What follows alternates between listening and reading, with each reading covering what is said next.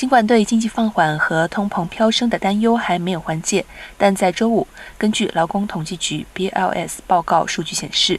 美国经济五月份新增就业三十九万人，好于预期。同时，失业率保持在百分之三点六，略高于一九六九年十二月以来的最低水平。工资方面，五月平均时薪较四月份增长百分之零点三，略低于百分之零点四的预期。